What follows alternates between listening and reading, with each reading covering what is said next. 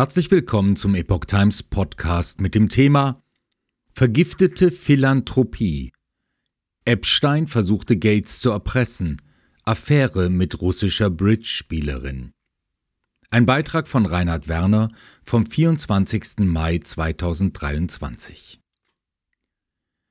Der Sexualstraftäter und Milliardär Jeffrey Epstein wollte Microsoft-Gründer Bill Gates erpressen. Er drohte, eine mehrere Jahre zurückliegende Affäre zu offenbaren. Der 2019 in seiner New Yorker Untersuchungshaftzelle verstorbene US-Milliardär Jeffrey Epstein soll versucht haben, Microsoft-Gründer Bill Gates zu erpressen. Dies berichtet das Wall Street Journal. Hintergrund soll eine mehrere Jahre zurückliegende außereheliche Affäre von Gates gewesen sein. Eines der Ziele sei es gewesen, den Software-Magnaten dazu zu bringen, Geld in einen geplanten Wohltätigkeitsfonds von Epstein zu investieren. Sprecherin Bill Gates hatte nie finanzielle Beziehung zu Epstein. Wie eine Sprecherin von Gates gegenüber dem Blatt betonte, sei dieser nicht auf Epsteins Ansinnen eingegangen. Sie betonte, Zitat, Herr Gates hatte keine finanziellen Beziehungen zu Epstein.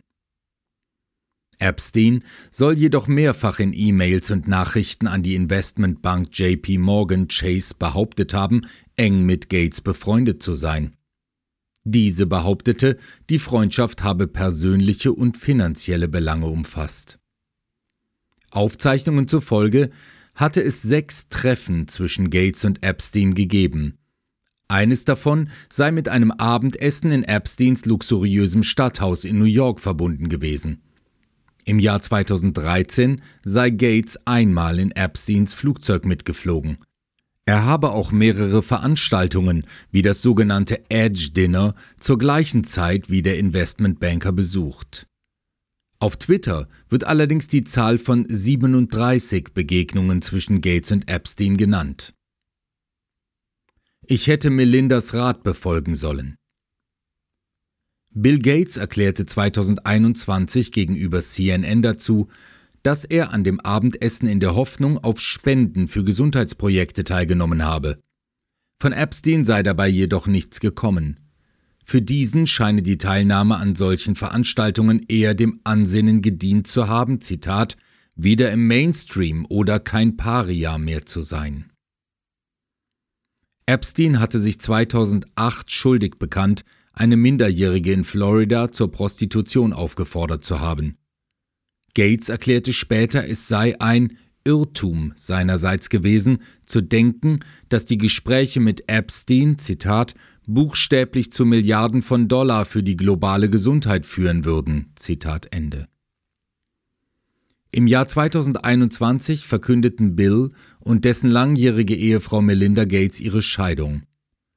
Bei der Trennung habe, wie diese betonte, die Beziehung ihres Ehemanns zu Epstein eine Rolle gespielt. Ihr habe es, so Melinda Gates, nicht gefallen, dass er sich mit Jeffrey Epstein getroffen hat. Sie habe in diesem bereits beim ersten und einzigen persönlichen Treffen, Zitat, das personifizierte Böse erkannt.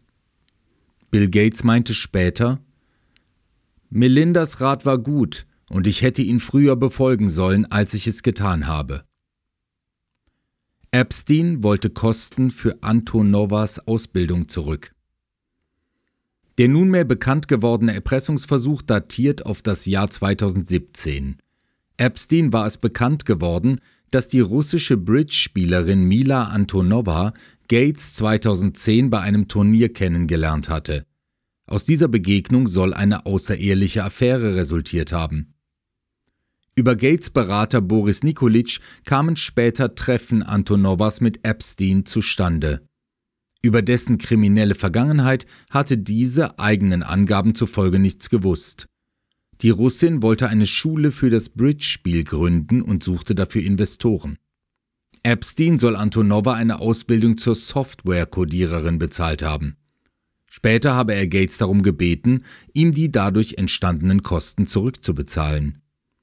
Als dieser sich weigerte, soll Epstein erstmals damit gedroht haben, die Affäre bekannt zu machen.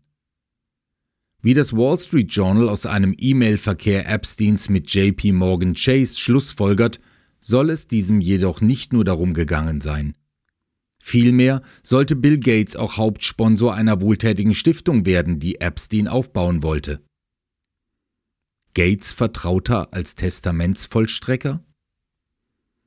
Der Investmentbanker, der wegen des Verdachts organisierten Menschenhandels und systematischer Sexualstraftaten, teils mit Minderjährigen, festgenommen wurde, starb 2019 in seiner Zelle. Offiziell gilt sein Tod als Selbstmord.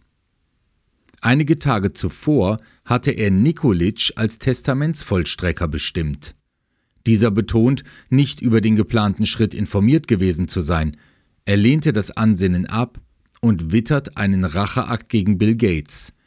Gegenüber dem Wall Street Journal erklärt er, er konnte Bill nicht aufführen, weil das zu offensichtlich gewesen wäre, also hat er mich gewählt. Ich bin zu der Überzeugung gelangt, dass dies wahrscheinlich eine Vergeltungsmaßnahme gegen Bill Gates war.